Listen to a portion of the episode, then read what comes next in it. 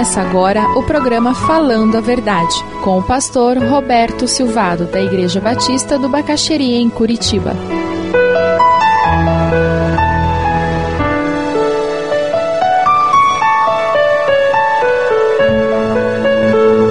Texto de Atos dos Apóstolos, capítulo 10. Nós encontramos nesse texto, lá no começo, no versículo 1, havia em Cesareia um homem chamado Cornélio, centurião do regimento conhecido como italiano. Ele e toda a sua família eram piedosos e tementes a Deus. Dava muitas esmolas ao povo e orava continuamente a Deus. E começa a contar a história, a experiência que Cornélio tem com Deus nesse processo de busca e mais adiante aparece Pedro, a partir do versículo 9. No dia seguinte, por volta do meio-dia, enquanto eles viajavam, se aproximavam da cidade, Pedro subiu ao terraço para orar. E Deus fala com Pedro, preparando aquele encontro que aconteceria entre Pedro e Cornélio e sua família, lá na sua casa, versículo 24. No dia seguinte, Pedro partiu com eles e alguns dos irmãos de Jope o acompanharam. 24. No outro dia chegaram a Cesareia, Cornélio os esperava com seus parentes e amigos mais íntimos que tinha convidado. Quando Pedro ia entrando na casa, Cornélio dirigiu-se a ele, prostrou-se aos seus pés, adorando. Mas Pedro fez levantar-se, dizendo: Levante-se, eu sou homem como você. Conversando com ele, Pedro entrou e encontrou ali reunidas muitas pessoas e lhes disse: Vocês sabem muito bem que é contra a nossa lei um judeu associar-se a um gentio ou mesmo visitá-lo. Mas Deus me mostrou que eu não deveria chamar impuro ou imundo a homem nenhum. Por isso, quando fui procurado, vim sem qualquer objeção. Posso perguntar por que vocês me mandaram buscar? Cornélio respondeu: Há quatro dias eu estava em minha casa orando a esta hora, às três horas da tarde. E de repente colocou-se diante de mim um homem com roupas resplandecentes e disse: Cornélio. Deus ouviu sua oração e lembrou de suas esmolas. Mande buscar em Jope a Simão, chamado Pedro. Ele está hospedado na casa de Simão, o curtidor de couro, que mora bem perto do mar. E assim mandei buscar-te imediatamente, e foi bom que tenhas vindo. Aqui estamos todos na presença de Deus para ouvir tudo o que o Senhor te mandou dizer-nos. Então Pedro começou a falar. Agora percebo veramente que Deus não trata as pessoas com parcialidade, mas de todas as nações aceita todo aquele que o teme e faz o que é justo. Vocês conhecem a mensagem enviada por Deus ao povo de Israel, que fala das boas novas de paz por meio de Jesus Cristo, Senhor de todos.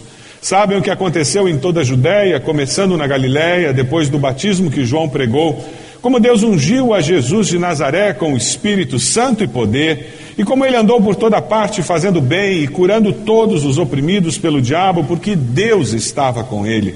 Nós somos testemunhas de tudo que ele fez na terra dos judeus em Jerusalém, onde o mataram, suspendendo-o no madeiro. Deus, porém, o ressuscitou no terceiro dia e fez que ele fosse visto, não por todo o povo, mas por testemunhas que designara de antemão, por nós que comemos e bebemos com ele depois que ressuscitou dos mortos. Ele nos mandou pregar ao povo e testemunhar que foi a Ele que Deus constituiu juiz de vivos e dos mortos.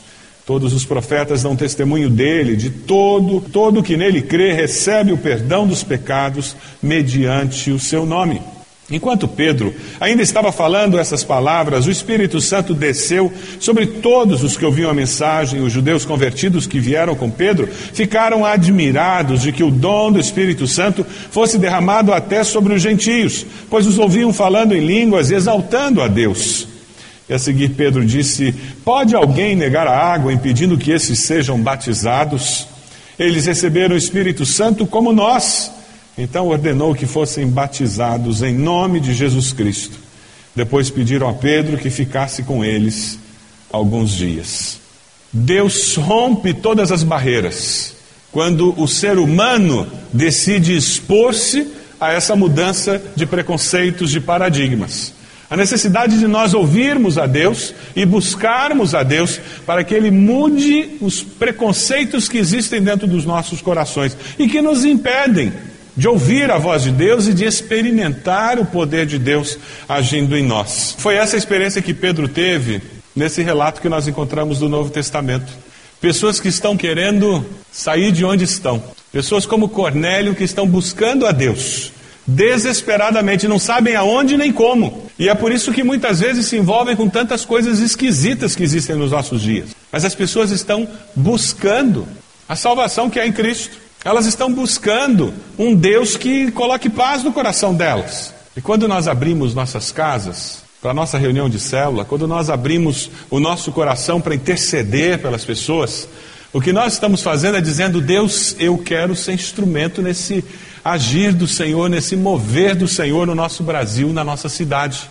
E se essa mensagem tem um objetivo definido, muito claro para você que conhece a Jesus Cristo, Deus quer nos usar para que pessoas como Cornélio descubram a salvação que há em Cristo Jesus. Que a gente saia com a convicção muito profunda, dada por Deus mesmo, uma convicção que transforme a nossa maneira de organizar o tempo, de participar na reunião da célula, que transforme a nossa maneira de viver e conviver com pessoas que não conhecem a Jesus.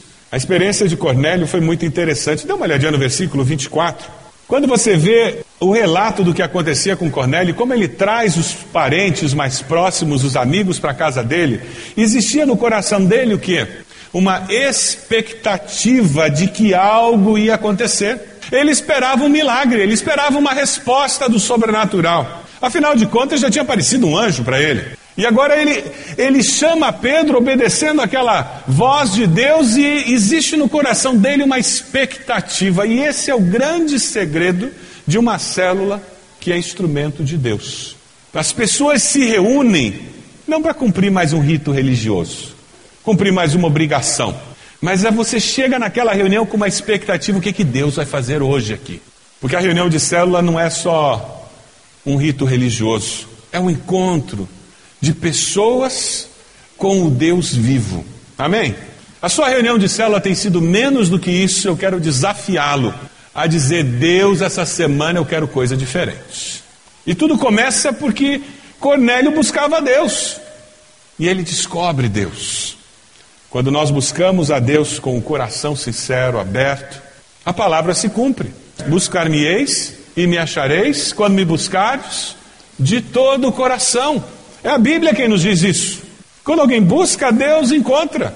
Todo aquele que bate, a porta se abre. Todo aquele que pede, recebe. Porque Deus nos ama. E o desejo do coração dele é que nós estejamos nos encontrando com Ele. Por isso que Ele enviou o seu filho morrer na cruz no nosso lugar. E foi essa mensagem simples que Pedro levou a Cornélio. Ele não levou um tratado teológico, ético das implicações do cristianismo na cultura greco-romana daqueles dias.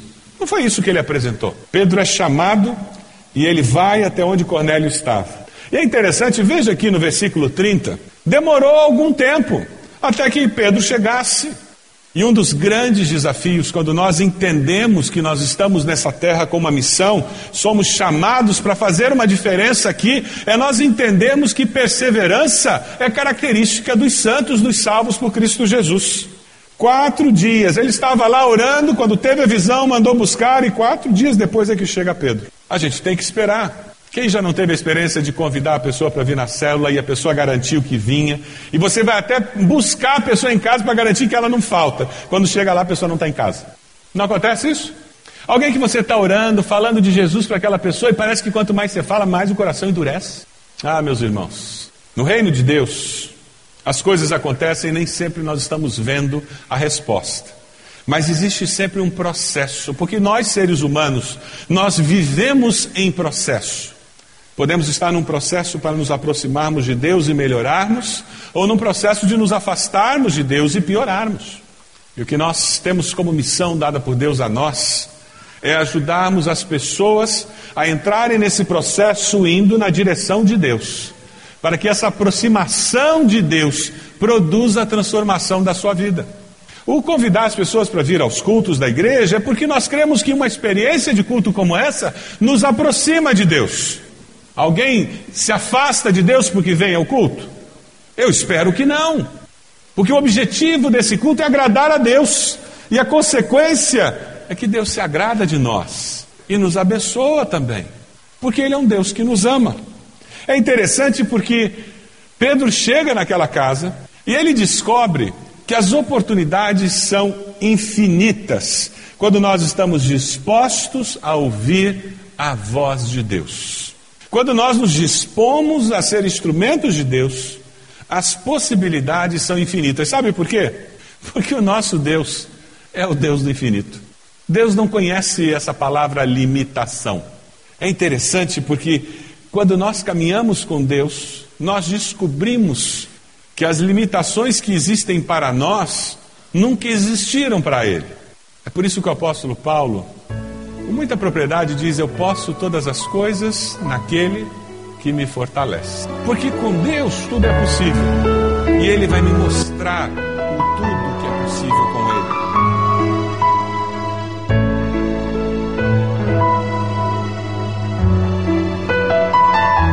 Se você deseja adquirir a mensagem que acabou de ouvir, ligue para 41 3363 0327. Mencione o título ou o dia da mensagem e envie um e-mail para vida@ibb.org.br.